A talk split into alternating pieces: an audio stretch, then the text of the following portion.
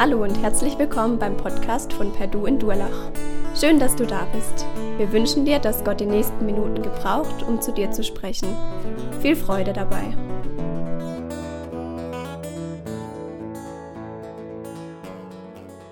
Wir kriegen also ein Weihnachtskind. Ungefähr um Heiligabend rum ist der Termin der Entbindung bei uns.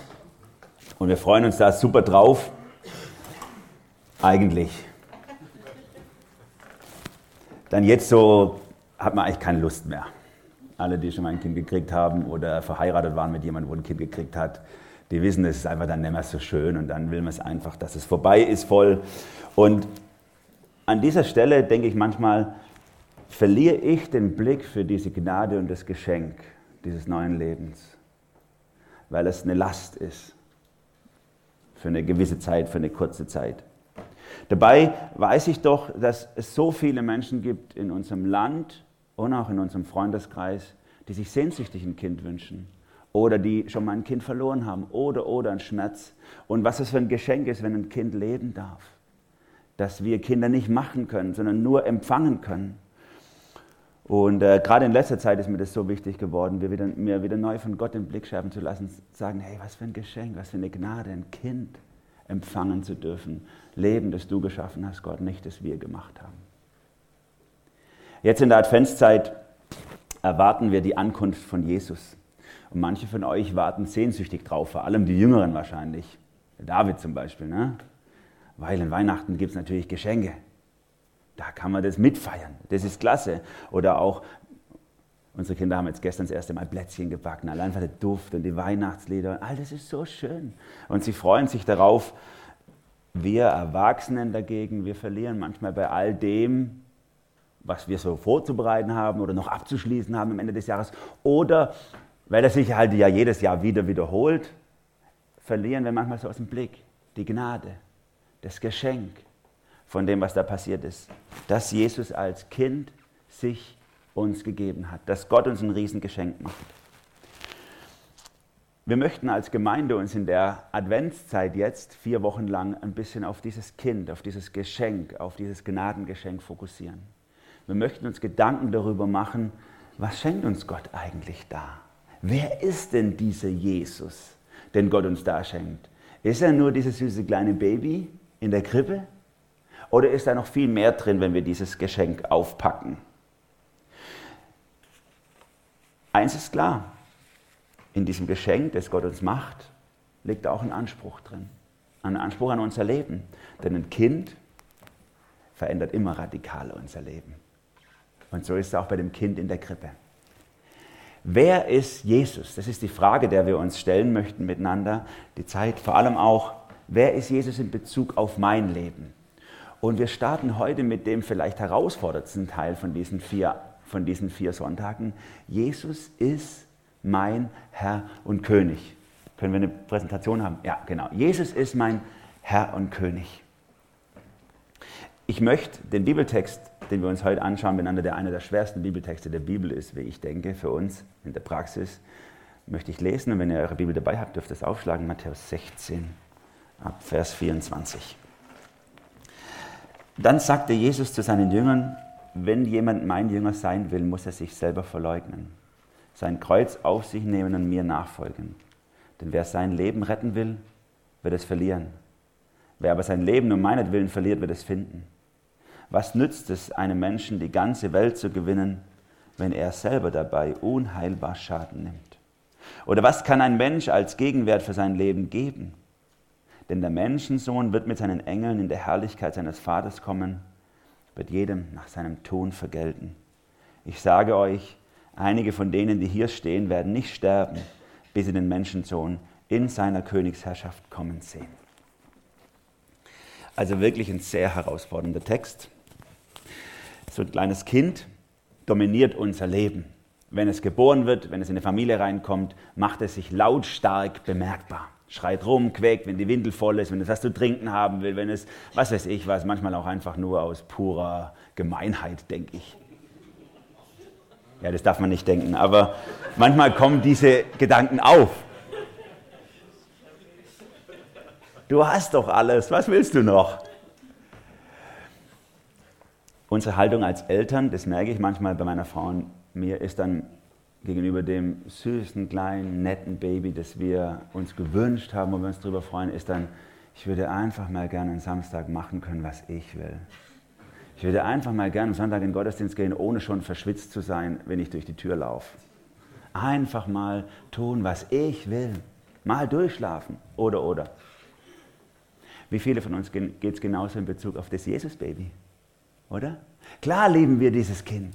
Klar ist es was Wunderbares, dass dieses Kind da ist und, und dass wir ja, dieses Kind haben und, und, und dass es so ein Sahnehäubchen auf unserem Leben ist. Und trotzdem geht es uns oft so, dass wir denken, einmal würde ich gerne was machen, ohne nachzudenken, was würde Jesus tun.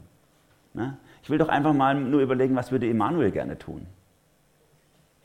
Als die Frage zu stellen, was würde eigentlich Jesus gerne tun. Einmal nur einen Tag frei nehmen und tun, was ich will. Advent heißt Ankunft, wisst ihr. Ankunft. Wir erwarten die Ankunft dieses Königsbabys. Ankunft eines Babys verändert radikal unser Leben. Und die Ankunft des Jesus-Babys verändert radikal dein Leben. Wenn du bereit bist, dich auf diesen Jesus einzulassen. Und es fällt uns nicht leicht, diese radikale Veränderung, die dieses Jesus-Baby in unser Leben bringen möchte, auch anzunehmen.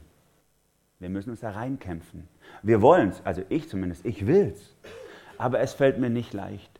Da geht es mir eher so, dass, ich's, dass ich denke, ich wünsche mir, dass Jesus mein König ist, aber im Alltag, puh. Deswegen habe ich mal die Gedanken, die in diesem Bibeltext aufgegriffen werden, eher wie so Wünsche formuliert, wie Wunschzettel an Weihnachten. Irgendwie, ja, ich wünsche mir, äh, dass das klappt, aber ich kämpfe damit. Ne? Lasst uns mal in diesen Bibeltext reingehen und diese Wünsche angucken. Erster Wunsch. Jesus, ich will kein Fan sein. Jesus, ich will kein Fan sein. Jonathan, gibst du mir mal die erste Folie? Dankeschön. Ich will kein Fan sein. Das sagte Jesus zu seinen Jüngern, wenn jemand mein Jünger sein will, muss er sich selber verleugnen, sein Kreuz auf sich nehmen und mir nachfolgen. Es gibt dieses coole Buch von Kyle Adelman, glaube ich, ist Pastor America Not a Fan. Ein paar von euch haben es gelesen, weiß ich. Gibt auch einen tollen Film darüber, für die, die nicht gerne lesen, kann man sich auch angucken und so. Und dieses Buch hat nochmal was Neues in mir ausgelöst, als ich das gelesen hatte. Not a fan. Gott möchte nicht Fans, er will Nachfolger. Jesus will nicht, dass du wie im KSC-Stadion, wenn du nicht gerade eingekeilt bist zwischen Polizisten äh, in Stuttgart, also dass du im KSC-Stadion deinen, deinen Leuten zujubelst, sondern er möchte gerne, dass du hinter ihm hergehst, dass du ihm nachfolgst. Er will nicht Fans, er will Jünger, er will Nachfolger. Ich erinnere mich dran, wie mein großer Bruder als Teenie super schüchtern war. Er war, hat nicht so viel geredet und vor allem hat er immer zu allem Ja gesagt. Hast du was gewollt? Habe ich gewusst, muss zu ihm gehen. Der sagt immer Ja. Ne? Der kann nicht Nein sagen. Irgendwann hat er dann irgendein so psychologisches Buch gelesen, Nein sagen ohne Schuldgefühle oder so, oder ohne rot zu werden, ich weiß nicht mehr, wie es hieß. Auf jeden Fall, das hat was ausgelöst in ihm. Ne? Sich abzugrenzen gegenüber Wünschen, die andere auf sein Leben legen äh, und denen er sich gefühlsmäßig nicht entziehen kann. Dass er auch mal Nein sagen kann, ohne schlechtes Gewissen. Es ist super gut darauf, äh, wenn wir darauf achten können, wo Menschen auf uns einen Druck legen, den wir nicht nachgeben müssen, wo wir Nein sagen. Nur manche von uns haben das so gut gelernt, dass sie das auch gegenüber Jesus anwenden. Sagen, nein, will ich nicht. Jesus hat Vollmacht über unser Leben und das ist ein sehr herausfordernder Gedanke. Er darf das, was er hier sagt, sagen, denn er ist König und Herr. Das Frühbekenntnis der Kirche war ein ganz einfaches, schlichtes. Sie haben gesagt, Kyrios ist Jesus. Der Herr ist Jesus. Er kann einfach sagen, ich bin dein König, fertig, du machst, was ich will. Das wäre sein Recht. Aber was tut er hier? Er wirbt um dein Herz. Er sagt, wenn du mir nachfolgen willst, dann tu es auch ganz. Dann sei mein Nachfolger. Wenn du mein Jünger, mein Schüler sein willst, dann lern auch von mir und mach das, was ich auch mache. Du kannst dich entscheiden. Du musst es ja nicht. Aber das wäre meine Einstellungsbedingung. Wie viele von uns haben damit zu kämpfen? Ich auch. Wie gerne nehme ich Jesus in Anspruch als Sahnehäubchen auf meinem Leben, der mir Bestätigung gibt, der mir unendliche Liebe gibt und Gnade und alles, was ich brauche. Wir werden die nächsten Wochen noch drauf kommen, auf diese ganzen Aspekte. Und trotzdem sagt Jesus diesen harten Satz hier zu seinen Jüngern, sagt, ich bestimme die Kondition. Du kannst nicht einfach nur ein bisschen Jesus haben. Ganz oder gar nicht. Zu Gehorsam den Jesus hier einfordert von uns oder sich wünscht von uns, da haben wir ein bisschen einen ambivalenten Bezug als Deutsche. Wir haben in 100 Jahren so viele Schwenks gemacht in Bezug auf Gehorsam, kann man gar nicht nachzählen. Ich sage mal nur die größten, Kaiserreich und Drittes Reich, Kadavergehorsam. Mein Vater ist noch in der Nachkriegszeit aufgewachsen gewesen und er hat mir erzählt, wie die Lehrer damals in der Schule waren. Ne? Also das beliebteste Mittel war neben Rohrstock einfach die blanke Faust, die die den Schülern rangeknallt haben, die haben die Schüler traktiert, die haben die Schüler gedemütigt vor der gesammelten Klasse und so weiter, um ihren Willen zu brechen, damit die tun, was ich will. Das war nicht unbedingt schön. Und dann gab es die Gegenbewegung, 68er. Die sind auf der anderen Seite aus dem Fenster gehüpft. Die haben gesagt, nee, ich mache, was ich will, keiner kann mir sagen, was ich will, sondern ich weiß selber, was gut ist für mich. Ne? Und dann ist die Welt in Deutschland komplett im Chaos versunken, sage ich jetzt mal. Und dann gab es um die Jahrtausendwende wieder einen Umbruch, ein Umdenken. Und ich denke, es war wahrscheinlich Bernhard Büb mit seinem Buch 2006, äh, Das Lob der Disziplin, wo die Leute wieder verschreckt hat, die bis dahin eher antiautoritär unterwegs waren. Er als Leiter der, der Eliteschule Schloss Salem im Bodensee, wo die Politiker ihre Kinder hinschicken. Äh, er hat das gesagt, die Leute brauchen Disziplin, klare Autorität und Anweisungen. Aber es steckt doch sehr tief in uns drin, dieses Verhältnis äh, zu Gehorsam. Ich bin doch wichtig. Ich kann doch selber wissen, was gut für mich ist. Ich, ich brauche Selbstbestimmung, Selbstwert, Selbstbehauptung. Das sind übrigens pädagogische Ziele im Lehrplan für Grundschüler in Baden-Württemberg. Selbstbestimmung, Selbstbehauptung, Selbstwert. Und Jesus sagt, nein, du brauchst Selbstverleugnung. Ups, das passt gar nicht in meinen Lehrplan. Jesus sagt, wenn du mir nachfolgen möchtest, nimm dein Kreuz auf dich und verleugne dich selber das sagt nichts anderes als, schieb dich vom Thron, setz mich drauf. Man muss da gar nicht so viel rein interpretieren, sondern das ist eine ganz einfache Botschaft. Wer hat das Sagen? Wem laufst du nach? Wer läuft vorne draus? Das Schaf folgt dem Hirten, sagt Jesus, nicht der Hirte dem Schaf. Wie viele von uns ziehen Jesus hinter sich her und sagen, komm mal mit, wo ich hingehe? Und Jesus sagt, nein, ich will eigentlich, dass du dahin gehst, wo ich vorangehe. Willst du das auch? Wir sind so gewohnt als Individualisten, dass sich alles um uns dreht, dass wir sogar unsere Kinder dahin erziehen. Wir haben jetzt wieder angefangen mit Winterspielplatz hier mittwochs. Also es war das erste Mal jetzt diese Woche. Und es ist wunderschön, waren gleich 120 Leute da, war Halligalli in vielen verschiedenen Räumen, war richtig, richtig cool. Aber da kann man auch jedes Jahr manche schöne Beobachtungen machen. Ne? Wie so, ich sag mal, der Kampf am Bällebad zwischen zwei Müttern. Das, da willst du nicht dazwischen geraten. Ne? Wie kann dein Sohn die Freiheit meiner Tochter beschneiden? Wie kann der ihr sagen, was sie tun muss? Wieso hüpft er dahin, wo sie gerade reinlaufen will? Ne? Da kannst du Beobachtungen machen, da kannst du Studien machen, das ist interessant. Wie wir schon als Eltern drauf gucken, dass ja keiner meine Kinder ihre, ihre Selbstbestimmung und Selbstbehauptung wegnimmt. Ne? Wenn früher der Lehrer angerufen hat bei uns zu Hause und sich beschwert hat über mich, also da habe ich geguckt, dass ich mich verstecke. Wenn heute Lehrer zu Hause anrufen, müssen sie gucken, dass sie den Hörer erstmal weglegen, weil sie angeschrien werden von den Eltern. Ne? Wie können Sie es wagen, meiner Tochter und so. Ne? Da hat sich was geändert in, unserem, in unserer Wahrnehmung. Ich bin so wichtig, mein Kind ist so wichtig, es braucht perfekte Startbedingungen. Und wir ziehen ein bisschen so kleine Egoisten heran, die schon mit dem, mit dem Gefühl aufwachsen, ich bin der Aller, Allerwichtigste in meiner Welt. Der Aller, Allerwichtigste. Jesus sagt, akzeptiere deine Begrenzung. Das ist Selbstverleugnung. Gott hat die Übersicht, nicht du. Du bist nicht der Wichtigste, du weißt auch nicht am besten. Gott weiß es am besten. Er läuft vorne draus, lauf du hinterher. Wenn du sein Jünger sein willst, die Wahl hast du. Willst du oder willst du nicht? Aber du kannst nicht die Bedingungen diktieren. Lauf ihm hinterher. Dazu braucht man natürlich grenzenloses Vertrauen wie wir es immer geübt haben bei den Vertrauensspielen. Kennt ihr die Vertrauensspiele bei Teambuilding-Maßnahmen oder Jungschar oder so? Haben wir das gemacht. Einer muss die Augen zubinden, auf dem Tisch stehen und die anderen machen mit ihren Händen dahinter das Netz und dann lässt er sich rückwärts fallen in das Netz rein. Ich habe immer mal mit dem Gedanken gespielt, was würde passieren, wenn einfach ich zu allen Kindern sage, alle Hände weg. Was würde das mit dem Kind machen? Ne? Das ist natürlich eine böse Idee, aber das würde wahrscheinlich Vertrauen auf Dauer zerstören. Das könnte, würde nie wieder jemand vertrauen können oder ganz schwer nur noch Vertrauen fassen können zu jemand. Wenn du dich fallen lässt und dann auf die Schnauze fällst. Viele haben genau dieses Bild von Gott im Kopf. die sagen, wenn ich jetzt die Augen zumache und ihm vertraue, lässt er mich einfach auf den Boden knallen, oder? Ich, ich, ich, bin so oft enttäuscht worden. Ich kann mir nicht vorstellen, dass das bei Gott anders ist. Das steckt manchmal tief in uns drin, ohne dass wir es vielleicht auch ausdrücken, wörtlich. Aber Vertrauen fällt uns schwer. Gott sagt, oder Jesus sagt, hey, vertrau mir. Ich gehe ja vorne draus, lauf mir einfach hinterher. Also ich nehme es ja genauso auf mich wie du. Gott zieht sich ja nicht raus. Sagt ja nicht, mach mal du, ich guck zu. Sondern sagt, ich laufe vorne draus, sei du mein Nachfolger. Gott will keine Fans und ich will kein Fan von Jesus sein. Ich will seine Königsherrschaft anerkennen, ihm nachgehen. Der zweite Wunsch, den ich habe in Bezug auf Jesus, habe ich mal so genannt. Jesus, sei du mein Alles. Jesus, sei du mein Alles. Da schreibt der Herr Jesus, oder sagt der Herr Jesus in Vers 25, denn wer sein Leben retten will, wird es verlieren. Wer aber sein Leben um meinetwillen verliert, wird es finden. Was nützt es einem Menschen, die ganze Welt zu gewinnen, wenn er selbst dabei unheilbar Schaden nimmt? Oder was kann ein Mensch als Gegenwert für sein Leben geben? Hier tut der Herr Jesus einfach Konsequenz aufzeigen. Er sagt, hey, wenn du alles haben willst, alles mitnehmen willst im Leben, hast du am Schluss gar nichts.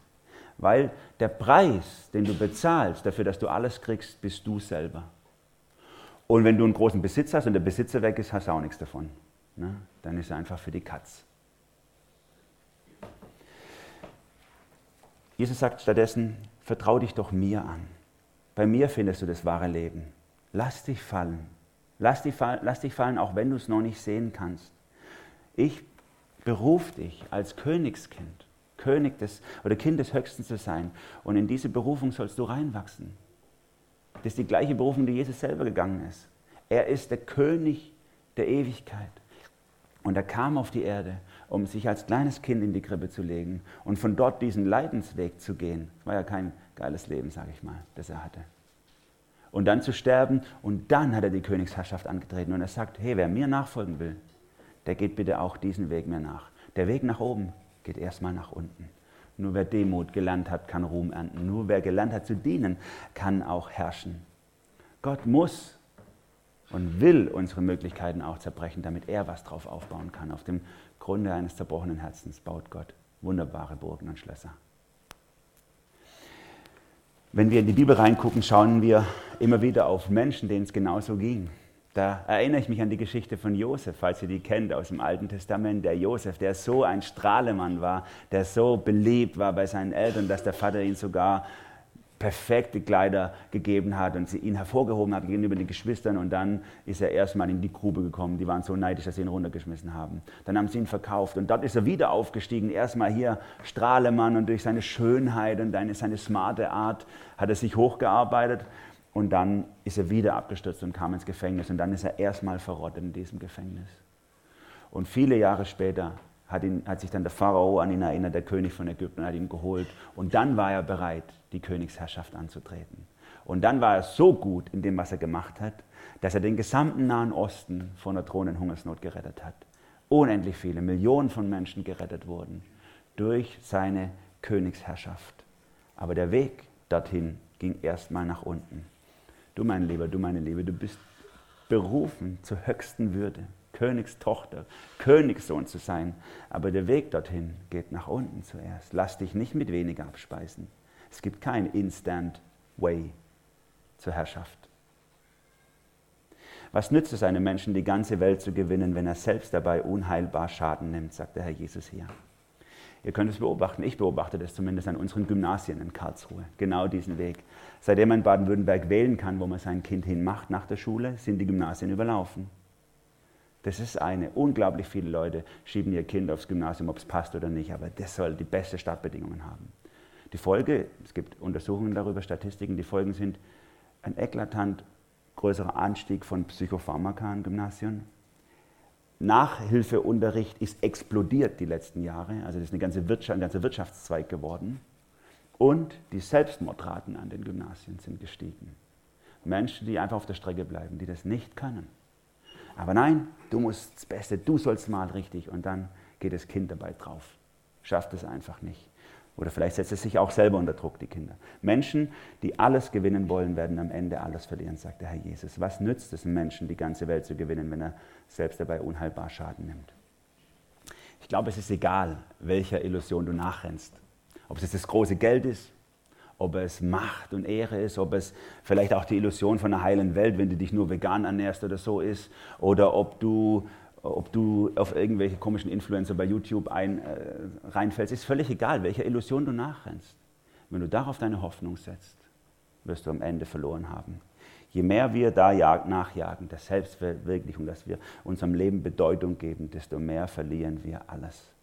Vor allem den Plan, den Gott für unser Leben sich überlegt hat. Was er sich wünscht, was er auch besser weiß aus seiner Übersicht, was gut für uns wäre. Jesus ist ein wunderbarer Gott, ein herrlicher König. Das zu glauben ist der Einstieg in die Beziehung zu Jesus. Und ich möchte dich herausfordern. Wenn du vielleicht bisher Jesus misstraut hast, du gesagt hast, ich ziehe die Binde nicht auf, ich lasse mich nicht fallen, der lässt mich sonst hinplumpsen. Vielleicht kann Advent 2019 für dich zu einem Turnaround werden. Und du kannst umdrehen und sagen, Jesus, okay. Bisher habe ich selber in die Hand genommen, mein Leben. Bisher habe ich dich einfach nur genommen als, es tut mir gut, dass du dabei bist. Aber ich habe nicht gesagt, okay, für mich, ich laufe dir hinterher. Aber dieses Jahr möchte ich es tun. Sei du mein Herr sei du mein König, führ mich, wohin immer du willst, du hast die Übersicht, was auch immer kommt. Mit diesem Gedanken geht Jesus in, die, in, in, den dritten Bereich seines Textes, sage ich mal, den er hier äh, den Jüngern mitgibt. Und ich habe es mal so genannt, wieder so ein Wunsch. Hier geht es mehr um das Erleben dessen, jetzt schon. Jesus, zeig mir deine Herrschaft ist ja so ein Wunsch, den wir, den wir drin haben, dass es nicht einfach nur so ein blindes Vertrauen ist, sondern dass wir schon so ein bisschen einen Anbruch von dem sehen, schon ein bisschen spüren, ja, das ist der richtige Weg, auf den ich mich eingelassen habe. Und der Herr Jesus weiß das auch. Er, er will dein König und dein Herr sein. Er will dich dafür gewinnen, dass du es ihn auch sein lässt. Aber er reißt diese Herrschaft nicht einfach an sich, sondern er wirbt so ganz sanft um dein Herz. Und so hat es auch bei den Jüngern gemacht, ganz sanft um ihr Herz geworben, dass sie seine Nachfolger sind. Und äh, er gibt ihnen schon einen Vorgeschmack, sagt er hier. Es kommt ein Vorgeschmack auf, auf die Königsherrschaft, damit ihr wisst, es kommt tatsächlich so. Vers 27, denn der Menschensohn wird mit seinen Engeln in der Herrlichkeit seines Vaters kommen, wird jedem nach seinem Tun vergelten. Ich sage euch, einige von denen, die hier stehen, werden nicht sterben, bis sie den Menschensohn in seiner Königsherrschaft kommen sehen. Ich glaube, es war John F. Kennedy, der diesen Satz gesagt hat, frag nicht, was dein Land für dich tun kann, sondern was du für dein Land tun kannst falls ihr den mal gehört habt. War ganz wichtig für die Amerikaner in einer bestimmten, was weiß ich, Kriegssituation, um sie zu motivieren. Aber es ist ja schon so eine gewisse Einstellung für uns. Wir investieren uns in unser Land, wir zahlen Steuern, wir versuchen uns einigermaßen einzubringen, weil wir die Hoffnung haben, dass wir dadurch auch in einem Staat leben, der gerecht ist, der zu seinen Bürgern lieb ist und wo es uns gut tut, darin zu leben. Ganz ähnlich ist es auch in der Verhaltenskonsequenz im Glauben. Du investierst alles, Du gibst dein Leben rein in der Hoffnung, dass Gott Wirklichkeit ist, dass die Ewigkeit kein Märchen ist. Und die Bibel sagt auch, du kannst Gewissheit darüber bekommen, mehr als nur Hoffnung, dass es tatsächlich passiert, eine Gewissheit, dass es so kommen wird. Wenn du dagegen denkst, dass du das Beste aus deinem Leben rausholen kannst, wirst du scheitern. Wirst von der Realität eingeholt werden, meistens schon im Laufe des Lebens, zerbricht bei vielen schon im Laufe des Lebens, aber auf jeden Fall nach diesem Leben wird bei allen das Luftschloss, das Selbstgebaute zerbrechen und sie erkennen, dass es nur eine Illusion war. Jesus sagt, das Wichtigste für dich ist zu erkennen, dass du vor Gott gar nichts hast, dass du wie ein Bettler vor ihm stehst. Ne? Matthäus 5, 3. Glücklich sind die, die geistlich arm sind, denn ihnen gehört das Himmelreich. Nicht die, die sagen, ich hab's kapiert, ich hab's drauf, ich weiß die Strategie. Nein, die arm sind, die sagen zu Gott, hey, ich habe gar nichts. Du musst alles machen. Und hier kollidieren die Ziele unserer Gesellschaft auch mit den Zielen, die Gott für uns hat. Die Gesellschaft sagt, oder die Menschen in unserer Zeit sagen, hol das Beste aus dir raus. Mach einfach das Beste aus deinem Leben. Es tut sonst niemand. Keiner achtet auf dich, wenn du es nicht tust. Und Gott sagt, nein, nein, nein, ich hole das Beste für dich raus. Ich bin in der Lage, wirklich zu sehen, was du brauchst. Und ich weiß, was ich in dich reingelegt habe und was für einen Plan ich habe.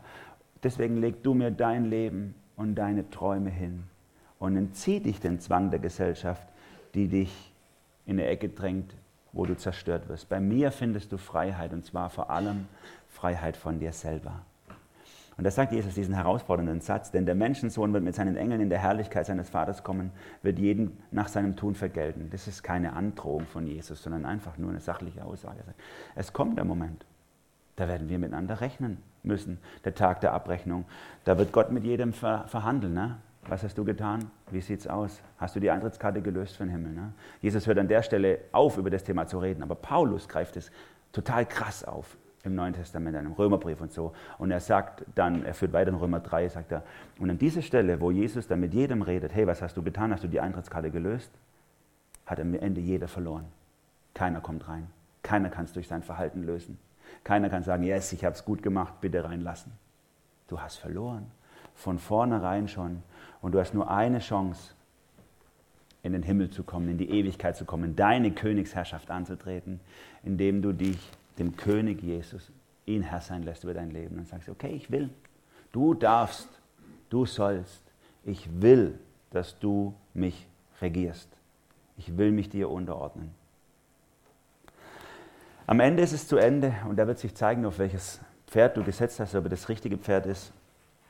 Wir haben in der Bibel so schöne Beschreibungen von der Ewigkeit, ein Hochzeitsmahl, was wir alles feiern werden miteinander, wie wir es genießen werden, die Ewigkeit.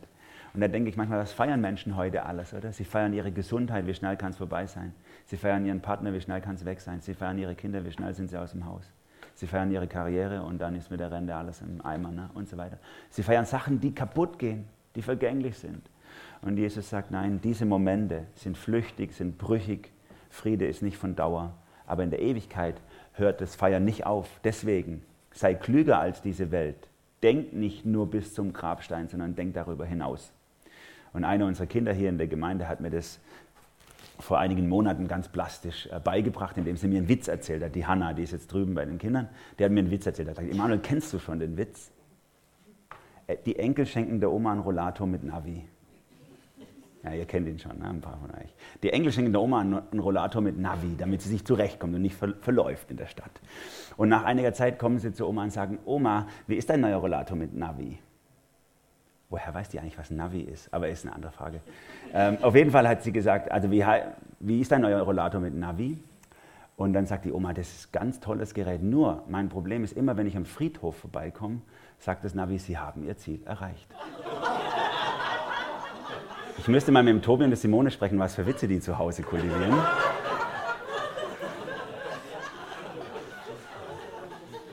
Aber, aber steckt ja schon einiges an Wahrheit drin, oder? Steckt schon einiges an Wahrheit drin. Was ist unser Ziel? Denkt nicht nur bis zum Grabstein, sondern denkt darüber hinaus. Der Herr Jesus sagt, ich sage euch, einige von denen, die hier stehen, werden nicht sterben, bis sie den Menschensohn in seiner Königsherrschaft kommen sehen. Der Herr Jesus gibt den Leuten so einen Schmankerl. Er sagt, hey, ihr müsst nicht einfach nur blind vertrauen, sondern ich kann jetzt schon euch einen Vorgeschmack geben für die Herrschaft in euer Leben rein. Und er hat es bei den Jüngern offensichtlich getan. Also es war klar, es werden manche nicht sterben, ohne dass sie den Dienstantritt von Jesus als König erlebt haben. Und es ist tatsächlich auch so, es ist interessant, in Kapitel 17 beginnt es mit einer genauen Zeitangabe. Sechs Tage später, macht Matthäus normal nie, aber an der Stelle macht er sechs Tage später, stiegen drei Jünger mit ihm auf den Berg. Und dann kommt diese wunderbare Verklärungsgeschichte, die ihr vielleicht kennt, wo Jesus oben ist und er begegnet so in so einer, was weiß ich, was das war, Mose und Elia sind auf einmal da, die eigentlich schon tot sind. Und Jesu Gesicht ist wie die Sonne und strahlt wie verrückt. Und die Jünger sind so voller Glück, dass sie sagen, hier will ich für immer bleiben und nie mehr weg, aber sie müssen wieder ins Tal nachher. Da haben sie einen Moment die Königsherrschaft Jesu gesehen. Und Petrus schreibt es nachher in seinem äh, Brief im zweiten Kapitel, sagt er, an dem Moment habe ich kapiert, dass Jesus wirklich der König ist und der Herr ist. So ist Jesus. Er gibt uns schon Vorgeschmack manchmal. Die anderen Jünger haben das so äußerlich nicht gesehen, aber sie haben es innerlich verstanden. An Pfingsten, als der Heilige Geist in ihr Leben kommt, haben sie verstanden, okay, Jesus ist wirklich der König. Jesus ist wirklich der Herr. Und so kann auch Jesus dir diesen Vorgeschmack geben für die Herrlichkeit, für die Königsherrschaft. Dass er sagt, du musst mir nicht einfach nur blind vertrauen, sondern du darfst jetzt schon, ein paar wenige dürfen es manchmal einen Blick reintun, aber wir alle können durch den Heiligen Geist in unserem Leben verstehen, dass Jesus wirklich der König ist und der Herr, dass er uns nicht verscheißern wird, sondern dass er das einlösen wird, was er sagt. Dass er uns zur Königswürde bringt, dass wir mit ihm herrschen werden in alle Ewigkeit. Und deswegen die Vorbereitung hier, der Weg ist nach unten uns ihm unterzuordnen. Er der König, er der Herr. Ich möchte dich ermutigen, dass du dich dem auslieferst. Sagst, Jesus, ich will dich neu kennenlernen. Ich will, dass du mein König bist. Ich will, dass du mein Herr bist. Und ich wünsche mir auch so einen Verklärungsmoment, Jesus. Ich will so nah an dir dranbleiben, dass du zu meinem Herzen reden kannst oder mir es vielleicht sogar in Ausnahmefällen vor die Augen malen kannst, wenn ich es nicht gleich kapiere. Du bist der König, du bist der Herr. Es lohnt sich, dir zu vertrauen und es ist der richtige Weg, das richtige Pferd, auf das ich setze. Der Prozess dahin kann heute und hier beginnen. Es beginnt damit, wer mein Jünger sein will. Das ist die Frage, die du lösen musst für dich. Willst du der Jünger Jesus sein? Möchtest du seine Königsherrschaft in Anspruch nehmen? Amen. Jesus, es ist so herausfordernd für uns, unser eigenes Ich aufzugeben und dir die Herrschaft einzuräumen, weil wir so trainiert sind, so gewöhnt sind, selber zum Zug kommen zu müssen. Und wie viel Verletzungen, wie viel Leid und Elend ist in unser eigenes Leben reingekommen, schon dadurch, dass wir gemacht haben, was wir wollten. Jesus, ich bete darum, dass du unser Herz, und jedem, wo hier sitzt, unser Herz überzeugst davon, dass wir unsere Herrschaft aufgeben, uns deiner Herrschaft anvertrauen, deine Hand nehmen und sagen, ja, ich will dir nachfolgen, führ mich, wohin immer du willst. Und dass wir erleben dürfen, Herr, dass es eine sanfte Herrschaft ist, ein sanftes Joch, eine, ein liebevoller Herr, der uns nicht quält, sondern uns liebt, Herr. Lass es Realität werden bei uns in unserem Leben. Und du siehst diejenigen unter uns, die in irgendeiner Form gehemmt sind an der Stelle. Ob es durch ihre Biografie ist, dass sie Schlechtes erlebt haben, ob es durch ihre, wo, ihre Beziehung, in denen sie jetzt gerade drinstecken, ist, Herr. Ich bitte dich, zerbrich du diese Regel in unserem Leben diese Gedankenburgen, die sich wehren gegen deine Wahrheit und die uns sagen immer wieder, nein, du darfst nicht vertrauen, nein, du kannst dich nicht darauf einlassen, nein, du musst gucken, dass du nicht zu kurz kommst. Zerbricht es, Jesus, und pflanz deine Königsherrschaft in unser Herz ein, dass wir dir gerne unser Leben anvertrauen. Amen.